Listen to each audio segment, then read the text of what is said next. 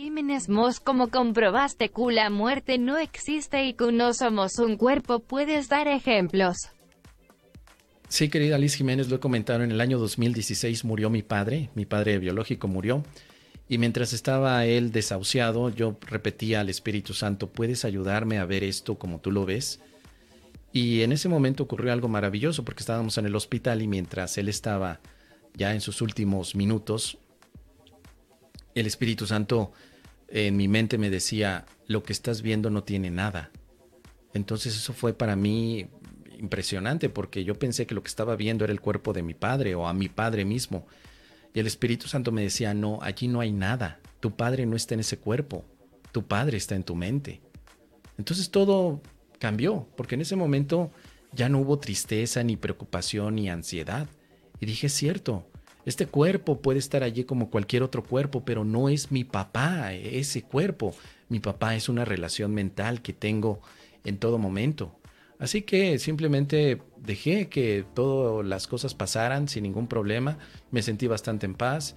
Dio su último suspiro mi padre, eh, pero mis hermanos, mi mamá y mis hermanos, ellos sí estaban sufriendo muchísimo. Eh, sin embargo, eso me permitió ayudarles al tener una mente tranquila, calmada, al saber que mi papá estaba conmigo y que sigue estando conmigo. Entonces yo tomo la decisión de decir no creo en la muerte, porque lo único que pasó es que el cuerpo que yo pensé que era de mi padre realmente no tiene mayor relevancia. Lo que tiene relevancia es el pensamiento que tengo de mi papá en este momento en mi mente.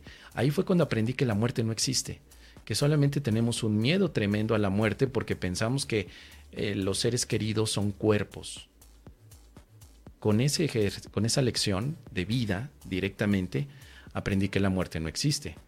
Esto pasó en el 2016, pero yo estudié el curso de milagros desde el año 2009 y no entendía el tema de una manera de experiencia que decía que no somos cuerpos y que la muerte no existe. Yo no, yo no entendía eso.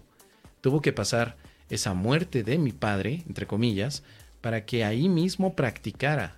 Pienso que si yo no hubiera pedido ayuda al Espíritu Santo en ese momento, no hubiera aprendido la lección. Pero el momento que estaba ahí mi padre, ya el cuerpo de mi padre a punto de dar su último suspiro, en ese momento dije, Espíritu Santo, acompáñame, enséñame que la muerte no existe, muéstrame que no existe la muerte. Y llegó la experiencia. Y a partir de ese momento yo no sufro por la muerte de mi padre, eh, porque para mí él no ha muerto, él está conmigo. ¿sí? Es, es algo que se integró a mí. Y así lo he estado haciendo con todos aquellos que representan algún tipo de apego especial. Simplemente los veo como parte de mí a nivel mental, no a nivel físico. Sé que físicamente todos los cuerpos en algún momento dejarán de moverse, pero mentalmente la actividad continúa. Es lo que te puedo compartir, querida Liz Jiménez. Ojalá que te sea de utilidad.